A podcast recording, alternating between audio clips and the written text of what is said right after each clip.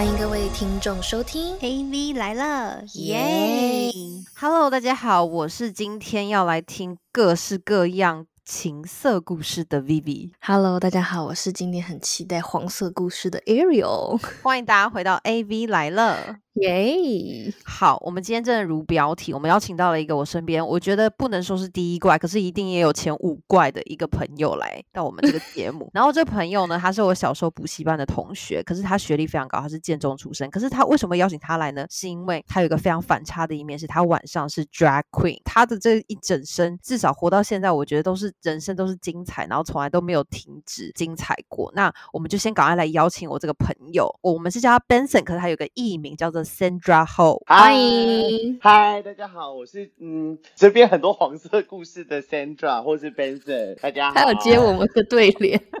对，我们今天很荣幸邀请到呃 Sandra 来到我们节目，是因为我、我们嗯相信她有非常多有趣的故事可以跟我们分享。然后我觉得所有的听众都要听到最后，因为我们前面会先聊一点她关于她工作的事情，后面才会开始尺度越来越大，然后开始聊她的一些有趣的夜晚故事。没错，所以那个后面的压轴，听众朋友一定要好好听好了，好不好？真的，我我自己都很期待，因为其实刚刚在开录之前跟 Benson 有稍微聊一下，然后就得知他是这样子的高学历，然后他这样子的一个反差，因为像我们现在知道他现在白天是在做新创科技类的，对不对？真的没有想到他晚上摇身一变会变成这么妩媚，然后你知道吗？就那种舞姿绽放的一个，就是一个 queen，晚上的 queen 没。错，没错，而且因为我前几天就是要拿麦克风给他的时候，有去到他家，然后就看到他那个 closet 里面满满的全部都是 drag queen 的裙子跟衣服，还有鞋子、帽子、假发，然后还有就是他还有一些个书画件啊什么什么的，然后就觉得说天哪，这个人真的是很认真在夜晚活动、欸，就是夜晚的工作嗯也是没有在停止的这样子。我是一个很认真过生活的人，所以我今天非常期待可以跟大家分享我的小故事。那我觉得，首先呢，我觉得我们可以先开始从你是什么样的契机，就是开始 drag queen 的，因为你平常的这个白天的的那个这个你的工作嘛，它是一个非常就是正经的，然后甚至是说很有教育意义的这样子。那你是什么样的契机，是就是接触到这个夜晚的这个角色的部分，可以跟我们分享你的这个心路历程吗？没有问题，我那时候应该是大学，因为我大学的时候有参加热舞社，然后热舞社的时候就那时候有高跟鞋的课程，然后就觉得说，哦，高跟鞋 跳舞感觉很酷。那尤其是因为我我大学我虽然是建中嘛，但大学没考好，所以读台艺大，所以身旁没有，台艺大也是很厉害的，台艺大也很好台艺大啊，很厉害，台艺大在你们那个产业里是不错，很不错没错。是的，台艺大是个好学校哦。台艺大，我等你们发那个杰出校友给我哦。但是 就是就是以一个建中的学生来说，读台艺大还是一个比较特别的选项。那身旁的同学都是女生的情况下，所以我们热舞社就学女舞。然后那时候就觉得说，哦，有机会做高跟鞋很有趣。然后后来隔几年之后，我就跟他同事大游行。然后我有一个非常好的朋友，他那时候穿高跟鞋走，他人生第一次穿，然后他穿到脚超痛，他就嗯就是没办法，他就问说，那我可不可以跟他换一下鞋？呃，其实好不不是他问的，其实是我主动问的，然后我就 这边讲了一副很像，你也怕那同学有听，对不对？会出来指正你。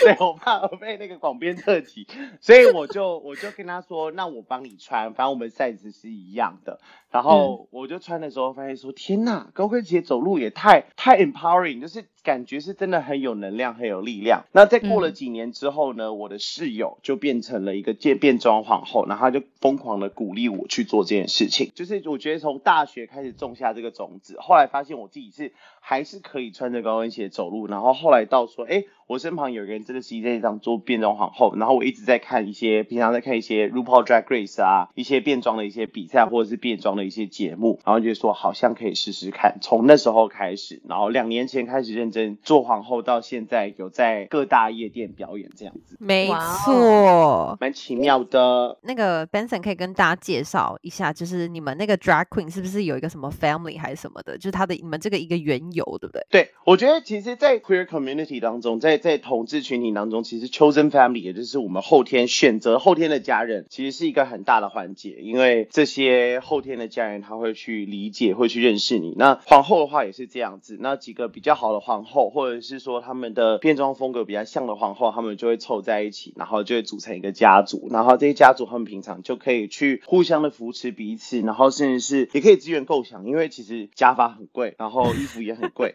那这些东西我们就可以资源共享。我今天穿完之后，我可以换你穿。那我最棒是因为我跟一个我的室友也是变装皇后嘛，所以我们的假发衣服都可以互相去穿，所以我们的家族叫做 House of Ho，就是 House of Hope。所以它才叫 Sandra Ho。呀哦，对对 House of Ho，所以 Ho- House 有点像是一个就是 Last 姓 name 对，一个 last name。那婊子之家 House of Host 的话呢，就是我们的表演风格，或是平常可能会主持的时候开的玩笑，可能都会比较跟色色的有关。嘿，所以我今天才会被邀请来讲这些黄黄的东西。我很期待，因为我高中的时候也是偏爱开黄腔，然后因为我是在女校，所以有时候大家就会叫我黄腔女王这样子，就不是一个什么很好的称谓了。不会，我觉得这是一个很好的称谓，你要相信自己，这是一个好名字。毕竟我们的 podcast 也也是聊色起家的，不知道为什么现在突然越来越正经了。我们今天拨乱反正，对，回归我们 A V 本色。重回色色的行列。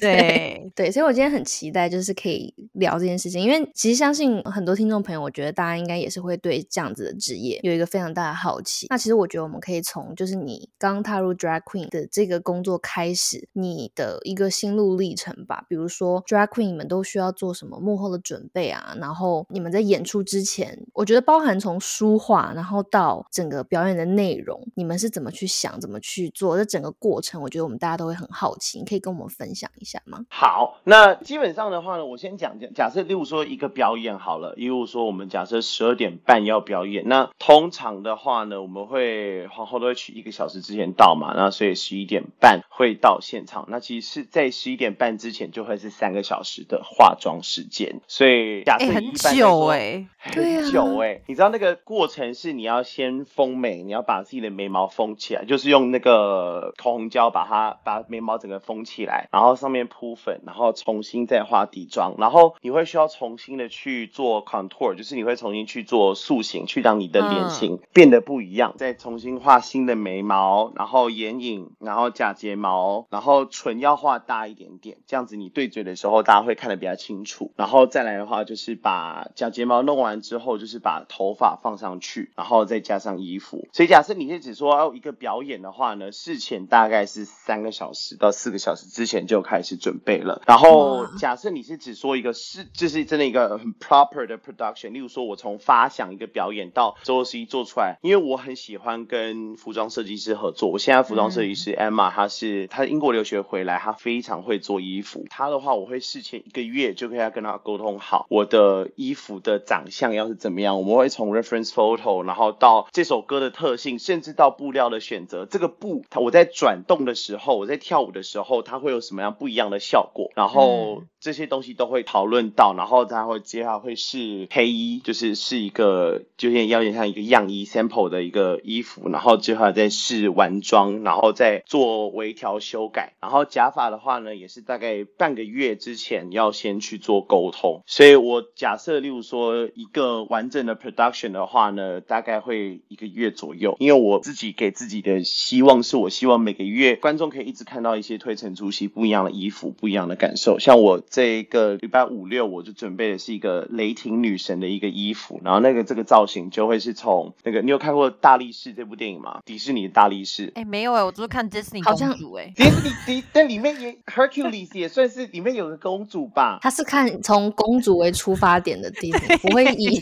男性为出发。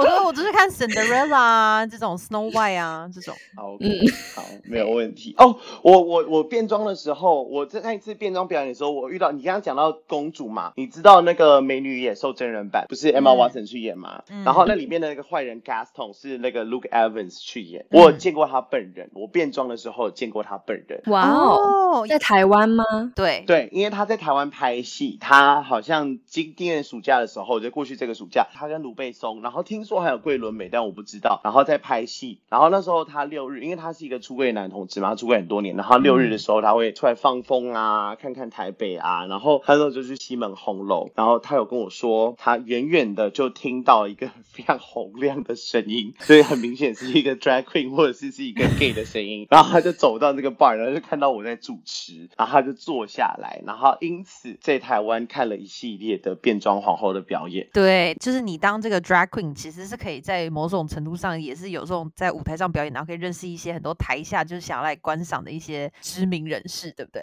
没错，我有遇过柯震东、张孝全，然后还有还有对其他一些不知名的艺人。哎，我 don't care。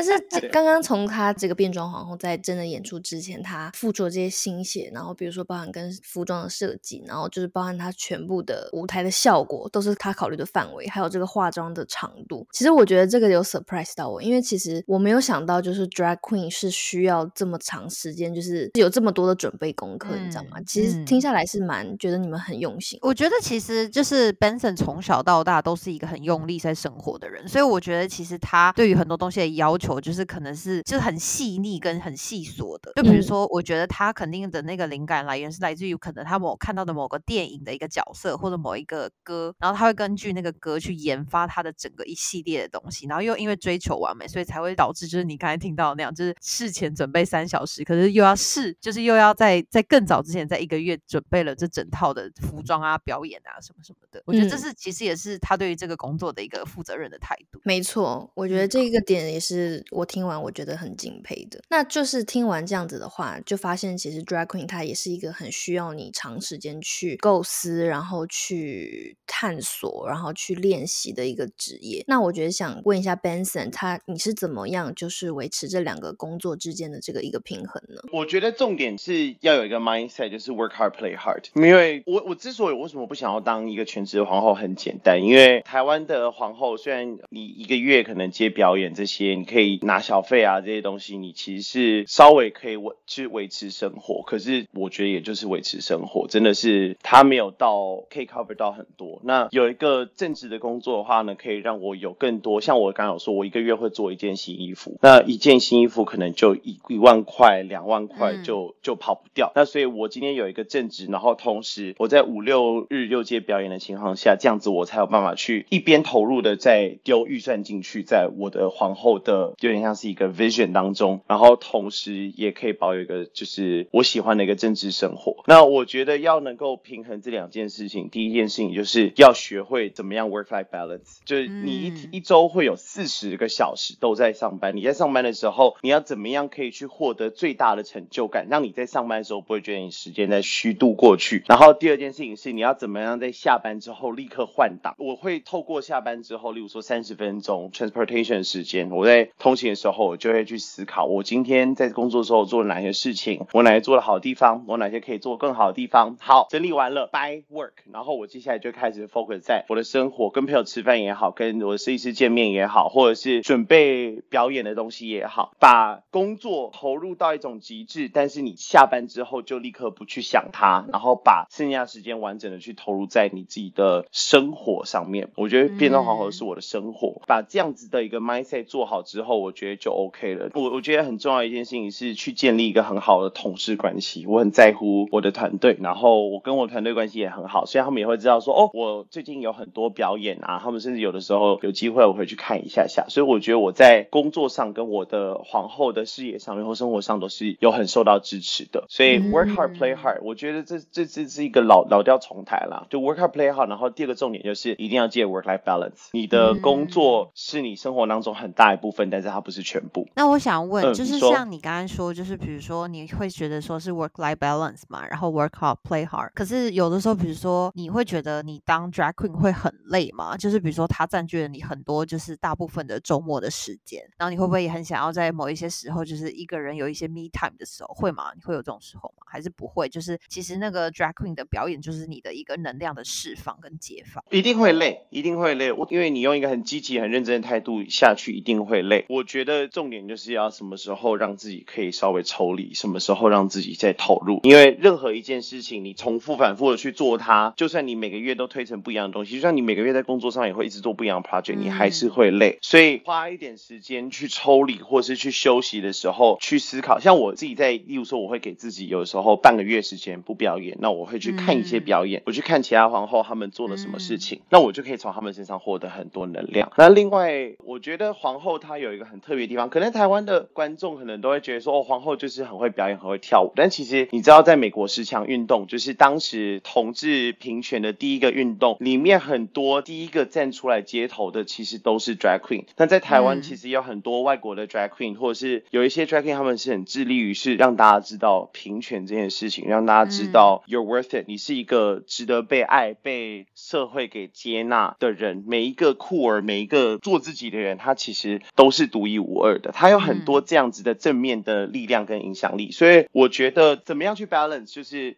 是时候的去抽离，是时候的去看一下其他的皇后在做什么事情，然后是时候的去找回到自己当初做这些东西的初衷。那你有就是看过就是什么国外的表演，或者是你自己有没有什么最有趣的表演可以分享吗？或者是尺度最大的表演？尺度最大的表演哦，我我很喜欢表演的时候会带假奶，就是就是我有一个衣奶，其实源自于是衣奶哦，确定这个对衣奶，我有一个衣奶，那这个衣奶哪哪买的？但我猜，在，淘宝上可以买得到，有需真的吗？那链接到时候发我一下。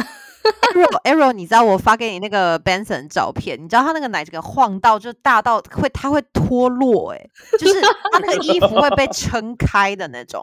对，然后真的哦奶就跑出来 say hi。好，如如果有听众朋友跟我一样感兴趣，就是购买衣奶的话，那我们请 Benson 到时候分享我们现在链接。你知道我们现在小胸女生有时候可能也需要哎、而且他的那个好像蛮真实的，不是有女生也会问你说你的那个奶是去哪里做的吗？对，有的时候去有一些夜店表演的时候，就会遇到一些虾妹，然后虾妹就说你奶很真呢，然后我想说，小姐，我的声音很明显听起来就是一个男人的声音，我很明显就是我用英文讲，因为这这是其实是之前有一个国外知名皇后讲的，就是 It's obviously a man with too much fucking makeup and a huge fucking fake wig，like 就是 对啊，很明显看得出来是一个男人吧，你的那个。他喝醉了啦，对他喝醉了。我觉得他可能只是想就是夸奖你啦，就是对你知道，他只是他不跟你知道从何下手，这样子对找了一个最突出的。设，对，谢谢他，对我其实是第三性。对，因为因为你的表演的时候你是那种比较 mean 的那一种，你知道对吗？所以他可能想要跟你接近，可是他又有点不敢，所以想要跟你说夸赞一下你的奶，可是还讲错话，这样。直接被有可能 有可能，对，因为我的变装，我很希望要成为就是高中女教官或是训导主任那样子的感觉。然后刚刚有提到医奶，以及医奶原因是，但我真的不确定这可不可以播，因为我妈就是有做过她的奶。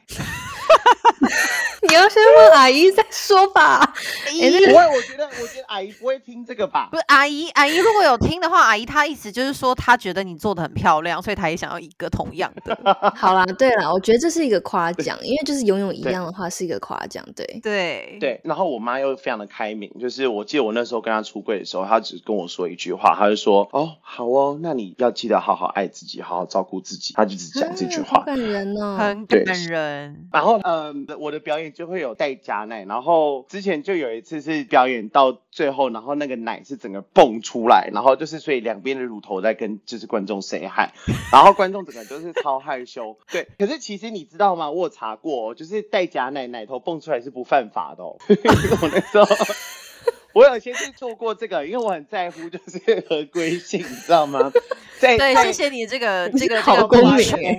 真的 is important 对。对然后可是那时候就是我有一次是表演，然后我就忘我，然后整个两边奶头都跑出来，就假奶的部分，然后都跑出来，然后观众就是超害羞，然后一直在打 pass 给我，就说你奶蹦出来了，然后我就开始拍我的奶。有看过星星敲自己的胸部吗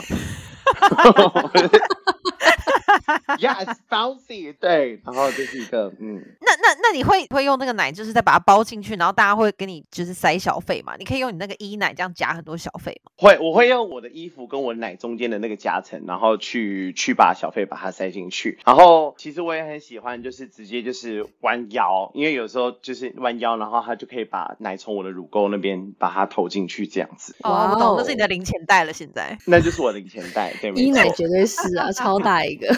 对我就是变装之后，我就是希望成为娜美。我人生目标就是啊我我知道娜美就要成为是以索隆，虽然有点难没错，但是变装之后要成为娜美这样子。嗯，嗯，没错，没错，因为其实私底下的 Benson 是很喜欢看一些动漫的，就比如说什么海贼王啊，或者什么的。嗯，我跟 Vivi 在高中的时候有去过九族文化村的海贼王主题乐我。跟我先跟各位听众讲，我不是不喜欢海贼王，可是我没有到那么迷，我就知道他的故事线，也知道很热血这样子。可是真正热血的真的是 Benson，他就是整个人就是发疯，然后冲进去，然后大逛那个九族文化村里面的海贼王的所有的就是东西这样。嗯，没。错，那我们在现在在哪几家夜店可以找到 Benson 呢？我等我回台湾，我一定要去看。可以，我很期待。我那时候你可以把头埋到我的奶里面去。我最近才学到这个新的词，叫做 motor boating，就是就是。你好像性爱老师哦，怎么连这个都有专有名词就对了？有 motor boating 就是把人的头埋到别人的奶里面去，然后左右摇晃，然后发出的这种声音，这个就叫 motor boating。会发出这个声音，到底奶要有多大、啊？对呀、我很怕窒息耶、我不会直接晕厥在现场吧？因为被你的 衣奶闷死。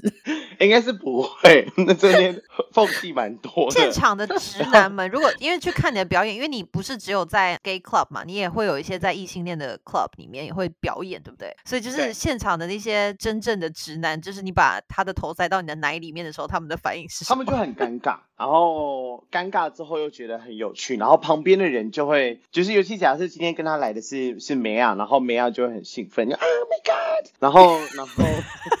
对不起，我还破音，我最近讲他讲太多了，那个 Oh my God 这也是走轻音的路线，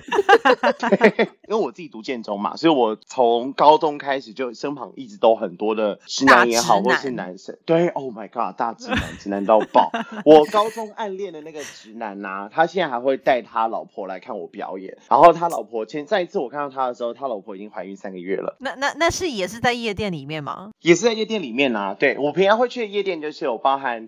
然后 Ganami 的话是在忠孝敦化那边的一家夜店，然后是一个 gay bar，但是那个 gay bar 非常的，就是我觉得各式各样的人都非常欢迎，大家都可以去那边。然后嗯我我自己的直男朋友也很常去，像我建中的同学很常会去看我表演。然后另外的话呢，还有在 Locker Room 的 Lida 跟 Bells。那 Locker Room 的话呢，是一个就是洗澡，就是你会看到很多猛男在那边洗澡的一个 bar。Lida 的话呢，是西门红楼的一家 gay bar，然后那个 gay bar 是很多外国人会去，基本上 a Lida 嗯会是台湾变装皇后的发源地，也就是几乎算是第一个邀请皇后去例行表演的一个 bar，所以我也很推荐大家，假如想要第一次去的话，可以去德里达看看。然后另外还有欸 Bells，Bells 的嗯。话呢、是在 ATT for Fun 的七楼八楼，应该是七楼八楼。对，那 Bells 的话，它是我我基本上觉得它是所有表演场地里面最漂亮的，因为它就在 ATT 华 for 丽 Fun 里面，它很华丽，它去走的像是有点像是 cabaret，就是有点像舞娘俱乐部那样子的路线，所以它舞台是很大，然后就在整个场地的正中间，然后它有个钢管是从二楼到一楼，然后皇后有时候也会从三层楼高的位置，然后走那个音架，然后走下来表演，所以场地其实我都蛮推荐大家想要看表演的话，都可以去看看。嗯，对也是介绍的很好。对，就是我对对 drag queen 表演有兴趣的听众朋友们，他这几个建议，我觉得我们大家可以记起来，可以去支持一下 Benson 的表演。没错，而且通常就是夜店的那个官方的 page 上面都会就是公布每个礼拜会来的一些 drag queen 啊什么的，大家就可以嗯关注一下，看有没有 Sandra Ho。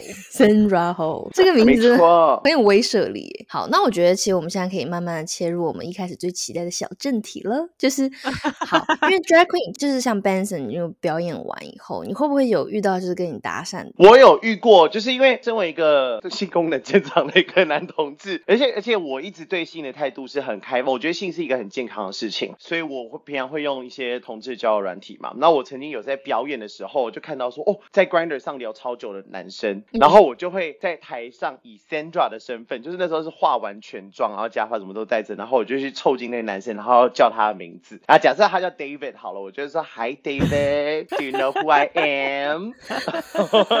你知道 尾音不要拉到这么长就吗对了我就说哦，我们有在 Grinder 上聊过一阵子哦，然后就看他们超震惊，他们想说，我很喜欢大家在平常我私底下就是卸妆后的样子，跟我在台上的样子的那种反差。哦，他们会惊吓到哎、因为他没有想到你会对那那那他们是有被挑逗到的吗？还真的就是有两次有相认之后，然后后来隔几天，然后就打炮。就打了火热这样子？对，打了火热，而且他们会觉得，就是有些人会觉得很震惊，就是哦，原来变装皇后私底下是纯一，哦，所谓一零就是一就是干人那个，然后零就是被干的那个嘛。然后对对对对，对，跟观众同学科普一下，以免观众同学不知道，一是干人的那个哦。对对哦对谢谢起一根手指头举一个一，然后再举用另外一只手呢举一个零，然后你看一下你要怎么放哈、洞要放在哪里哈？那呀呢，好，你就了解什么是一，什么是零了。对，或者是或者是英文所说的 top or bottom，right？所以就是对他们就会很惊讶于说，哦，原来你你私底下是一个很很很血气方刚的纯一，然后但是你在台上的时候，嗯，血气方刚，好难好好难想象用血气方刚这个词形容我，但是对我在床上比较威猛先生，然后在在台上就比较、呃小妖精欸小 对呀、对你，表演的时候是那种摇娇，是那种妖精、俏皮，还有那种挑逗类型的。嗯我觉得不算俏皮，因为毕竟我一百八十一公分，所以很难用俏皮去形容。但是就是一个我我我觉得他的表演风格还是有那种媚，就是那种很嗯媚的那种感嗯觉。可是就是也是走路也是会左右左右这样摇晃他的那个身姿的这样子，就是嗯可是还有衣奶，对，然后对，还是会有一些女人的一些那种婀娜多姿的样子。然后可是晚嗯上在床上的时候，就是另外一个模样这样子。哇讲的一副讲的一副 King 好像你见过的样子。完全可以想象我们今天在调整麦克风的时候，我们在调整麦克风的哪个点会比较大声？哦，这边那边调麦克风，他们就说对这边这边这边，对对对对对对，然后就是这里，就是这里。就这里就这里了有。什么问题？那我有个问题欸，所以 drag queen 就是因为它是一个比较可能是比较 female 的一个形象嘛，所以就是其实很多其他 drag queen 它也不一定只是零，也是可以，也是会有一会有兴趣去做这个职业的，是不是？其实一或零，它就是你在床上的角色而已。而且我听说，就是其实很多国外的皇后，他们很多都是纯一，嗯就是他们有那种很强的那种 dominant 或是很 top 的 energy。那我那有异性恋吗？他只是晚上想要变 drag queen 而已。呃，有，还真的有，因为其实嗯 drag queen，、呃，Lady Gaga 的那个 Born This Way 那首歌里面有一句歌词嘛，We're all born naked and the rest is drag，就是其实所谓的变装，它就是在你原本的身体的架构上面去放上一层你的装扮。其实我们每天都在做这件事情。为什么我们去面试的时候要穿西装打领带，或是为什么我们有时候要穿套装？衣服这件事情，或是我们在身上增加的这些首饰、化妆品，或是任何的东西，眼镜，它其实都是去传达说我想要给人什么样的感觉。所以 drag queen 其实就是在一个男性的架构，或者是其实现在有很多皇后是跨性别的皇后，哦，那些跨性别皇后都超强的。嗯那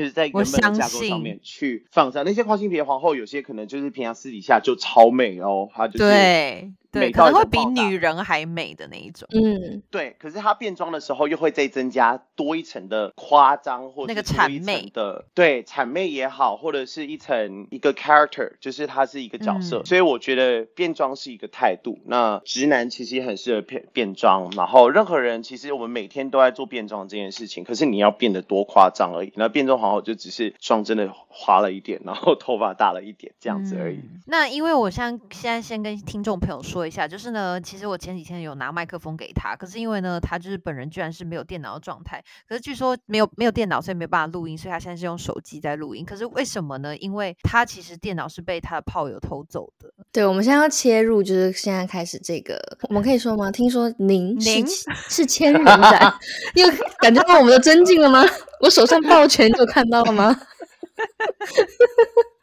我们可以可以可以听一下你这些你知道千人斩的这个故事，跟我们分享。我觉得可以先从那个啦，就是你的那个 电脑炮友的故事。对对啊，怎么回事啊？好，基本上就是有一次，我就邀请了一个炮友会，就是来来我家，然后我们就快乐海放。那海放完之后呢，我们就相拥而睡，然后我也不疑有他。那我后来就半梦半醒之间，然后他就跟我说他要先走，我就说好，那你先走，你自己开门，然后我继续睡。那后来呢，我真的正式起床的时候，我就发现说，干，我手机跟我电脑，然后跟我的那个拍立得都已经不见了。那还好我 iPad 还在，所以就是我就赶快用 iPad，你知道，就是上面有一个那个寻找的功能，然后会发现说，哦，已经在北车了。然后过一阵子就断点了。那我刚好是有立刻就是做那些事情啊，然后该做的什么处理呀，也都有处理，但是就是找不回来。然后那一次就是让我后来对约炮的时候就会更小心一点，因为这世界上真的人都百百种。然后我那个约炮是。第一次见面的那种吗？还是有约一个长期的一个那种？那个约炮是，其实是应该是十年前就有约过，应该大学的时候就有约过他。然后哦，你这种还有回头的这样子的一个回头客哦，就是一个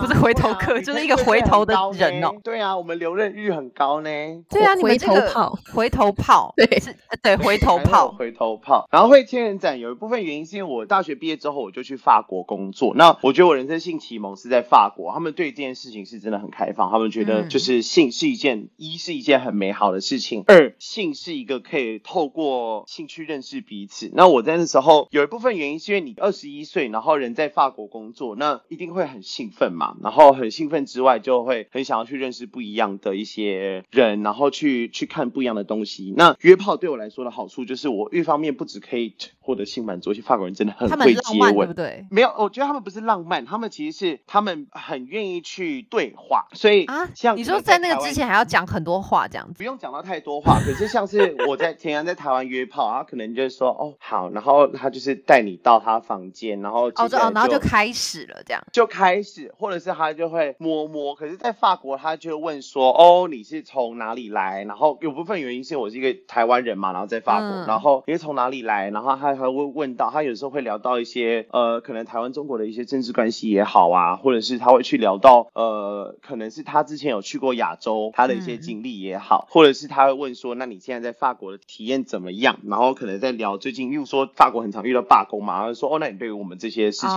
的看法是怎么样？他会先跟你当个朋友这样子在聊天，先了解一下你。会倒一杯酒，或者是会有一个抽根烟。或者是事后烟的这样子的环节，所以在那一年的时光当中，就是约炮这件事情已经变成有点像是我的社会观察。我可以透过约炮去认识不同的人，去看不同法国的房产。哎，我跟你说，我曾经最最厉害是，他是在那个 Opera，就是在 Opera，就是在那个法歌剧院那附近都是高级住宅哦，两层楼，然后就是超大，然后房间就是他的那个一楼的客厅中间还有个小水池。嗯，就是 ridiculous，就是那帅吗？那个男生帅大叔，身材很好。Oh my god！那你们有在那水池干嘛吗？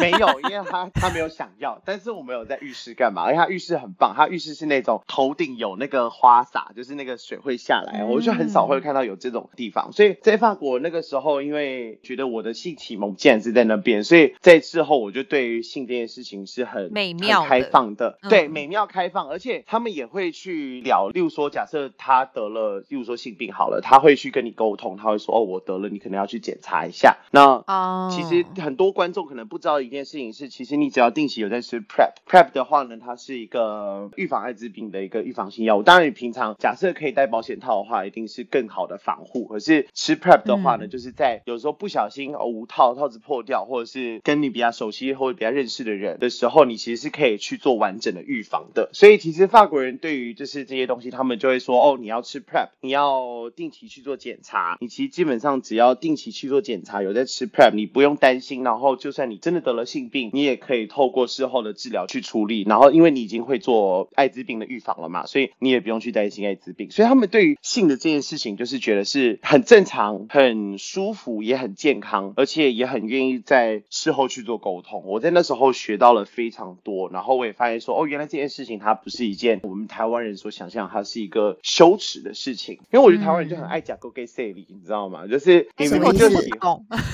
爱讲 go get say 你就是哦，想要想要想要做，可是又不想要让人家知道，是不是？对口嫌体正直。哦，口嫌体正直哦，对对对对哦，我。懂，我懂，我懂。没错，那像我呃之前工作的关系，我很常去泰国出差，然后我发现泰国人啊，他们其实普遍很快乐，或者是生活的态度是很正面。有一部分原因是因为他们也对这些事情，不论是性也好，生活也好，或者是对不同的观点也好，他们都带抱持一个很开放跟很正面的态度。所以我觉得我们生活当中啊，其实对于这些事情真的是可再以。敞开心胸一对点，。用一个健康的态度、健康成熟跟沟通的态度去 have fun，then you will have the most fun。那我就是不禁的，就是想知道，因为你经历过那么多的经验嘛，就是你你知道，就是因为我觉得很多女听众应该也很想要知道，就是你你从这些千人斩的这个经验里面，你知道怎么样去知道哪个男生的尺寸是大还是小吗？你会如何我分辨？你现在有一个统计科学嘛，就是你个人就可以成为一个毕竟你刚刚那个刚刚在法国那个，你是那个社会观察家嘛，观察每个各个地方的社会住宅，各个地方大家住哪里，然后有豪宅也好，然后也有一般的居民楼也好。可是你看，我还有跟法国难民打过炮，嗯、那是在街头吗？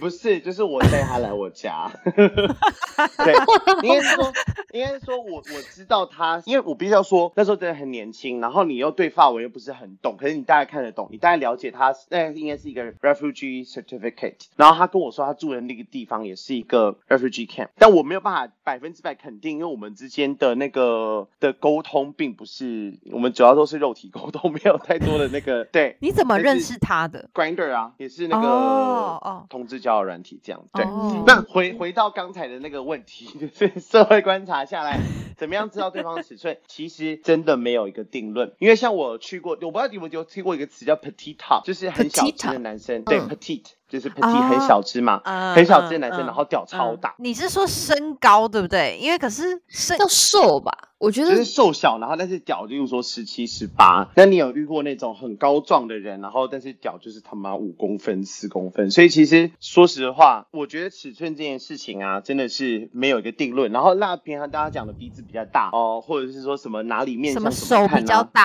还有脚比较大这种。对，没有，这根本就没。我跟你说，这个后来在经过了如此社会观察之后，对于命相学这件事情就不是那么的可信。有一部分原因是因为真的没有一个定论，它真的就是一个我觉得很 random 的，还是因为你其实。你那时候当下都太嗨了，所以你根本就不 care 他的长相或什么，你就 focus 在他的身体这样，所以你可能没有好好的去记录这件事情。对你没有好好的去看他的手大不大，中指长不长，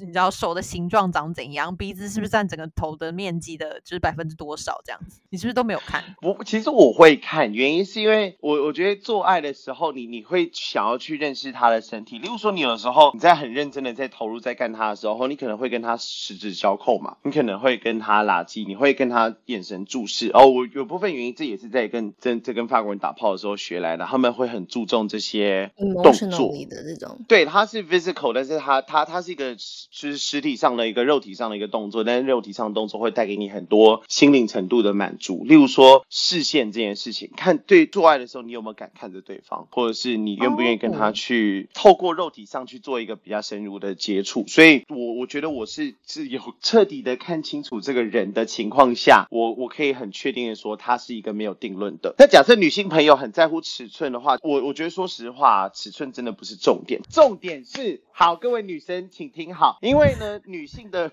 以我这身旁有这么多 一个好 gay 蜜、好 gay gay gay 好 gay 蜜的一个角度来看，我我知道女生的高潮比较难获得，我觉得重点是这个男生有没有办法在他爽的同时顾到你的感受，不论哦这个很重要没有错，对，人美。可是我觉得很多男生会想。想顾，可是就是那个点就是太难了，就不知道他在哪儿这样子。对，有一部分原因是因为女性高潮本来也就比较难去了解嘛，所以女性嗯朋友，你对你自己的身体了不了解？你知不知道你自己的据点在哪里？你知道怎么样可以取悦你自己？你有没有体验过高潮？因为我知道有些人甚至是一辈子都没有体验过高潮，而且真的在研究的比例上来说，其实很多女性是会有做假高潮这个行为，其实几乎大部分女性人生都有过这样。你们有过吗？你们敢回答的话？假高潮。我刚才就想说，他千万不要把这题抛给我们。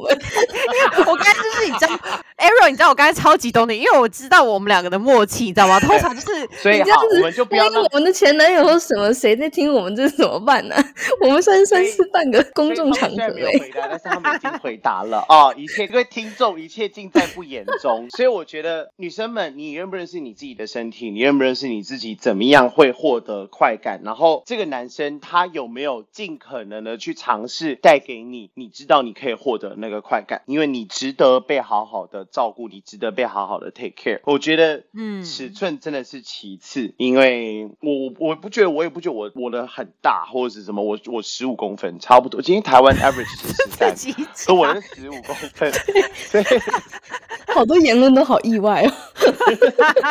十五算是 average，然后偏大，是不是？因为其实我我我觉得女生不会真的去量男生有几公分，对。老实说，我们真的没概念。其实我觉得男生也不太确定到底要从哪里开始量十。五公分就是小学生的尺啊，就是你知道小时候会放在那个铅笔盒里面的那个尺，就是十五公分的尺啊。但我也遇过男生跟我做完之后，他就跟我说你没有十五公分。那我也遇过男生跟我做完之后，他说你的大于十五公分，所以你真的是不，他其实没有一个很明显的 standard。所以说实话，你去找尺寸这件事情不重要，但是他们会说哦，你你他跟你跟你做的时候很爽，有可能是因为你很积极的去尝试不同的角度也好，他可能也有可能是你很认真的去给给他快感，例如说去摸他奶头啊，或者是接吻之类的。那当然你也会有遇过，就是钥匙跟钥匙孔一定会有不合的情况，你也会遇过，就是你对你自己的性器很满意，但是对方跟你说、哦我刚刚没感觉，或者是哎、我有嗯我有这个问题，Benson 老师。来，请说。就是那个，所以真的会有钥匙跟钥匙孔，就是是有真的 perfect match 的那种，然后也有真的就是 match 不起来，哥两个人是就是也个个都没有什么问题的，这样对不对？有有啊，一定会有啊，就像是你一定有遇过那种，就是哦，这个人完全是你的菜，或是你在网上聊的时候完全是你的菜，你们也试训过喽，然后见面之后就是那个气场不对。其实我觉得人跟人之间呢、其实有一个良好的 sex 真的是天时地利人和。但我我我纵观，我觉得你要有一个好的经验啊，健康成熟跟沟通，然后还有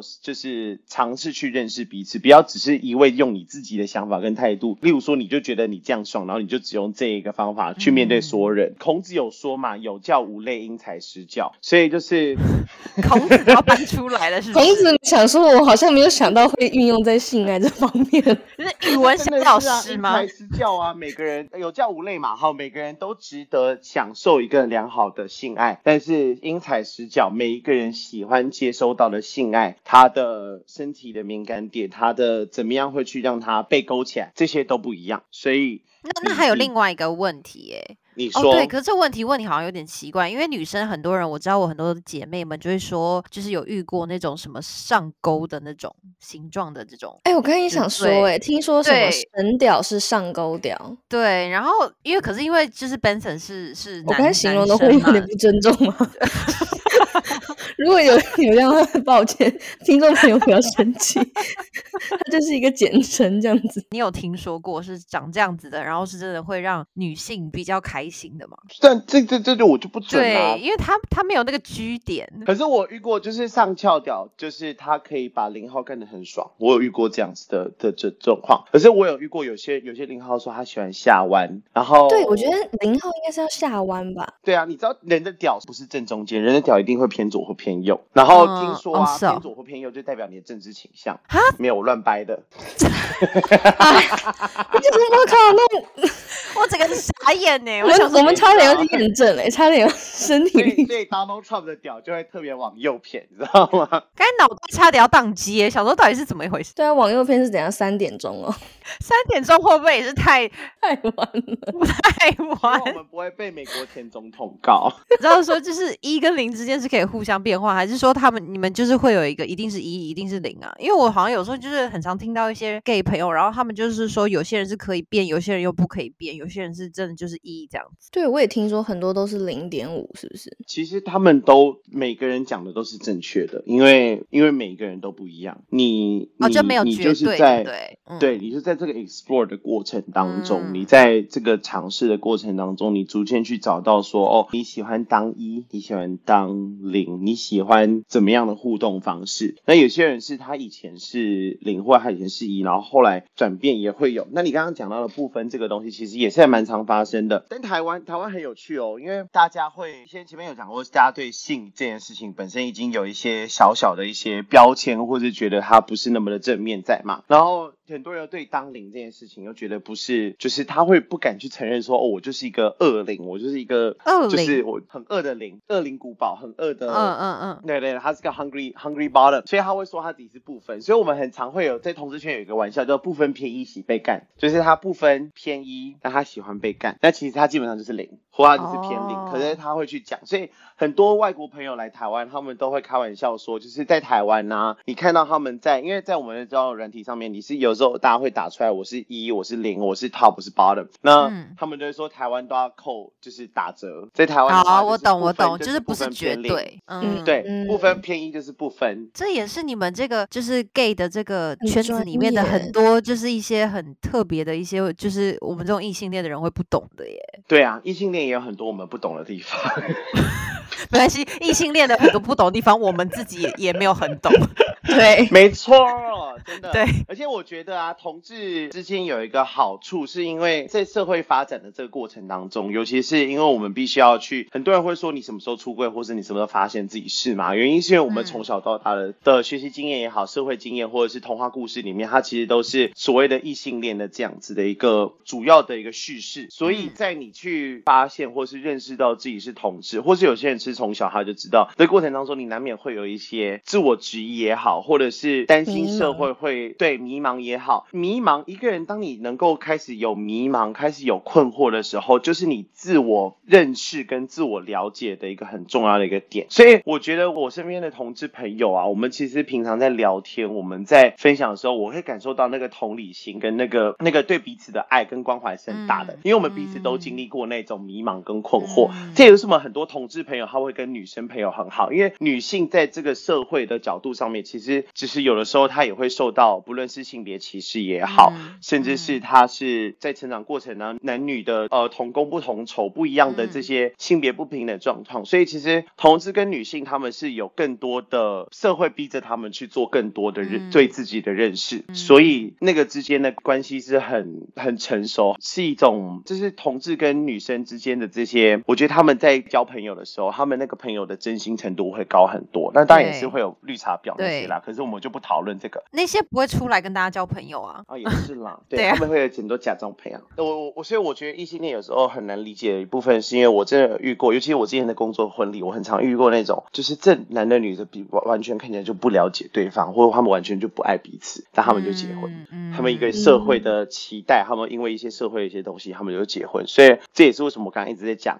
就是尝试认识自己。因为我们同志圈有一句话很有名：If you can't love yourself, how the hell you're gonna love somebody else？、你如果嗯如果没有办法爱自己，你要怎么样能够去爱别人？你要怎么样去给这个社会更多的爱？好，我觉得就是节目的最后，我觉得我今天真的非常开心，我的就是儿时玩伴，就是小时候的朋友，可以在认识十多年之后，然后经过长漫漫长的人生之中，然后学到了非常多宝贵的经验，可以跟我们大家分享。然后我觉得，我觉得 Benson 是一个，我觉得他是一个非常对自己没有框架的人，然后也绝对对自己的初衷就是绝对真诚，跟绝对的以自己的切身的感受为主的一个这样子的一个很棒的人格。然后他有同时又拥有很多的身份，不管是白天时候在这个科技产业这样子这个认真的一个工作的人也好，还有包括就在夜晚他这个 drag queen 就是大量的释放他能量，然后大放异彩的这样的 drag queen 的角色的的这身份这样子的人，还有包括他自己私人就是在私底下个人生活的时候，就是有展现的这种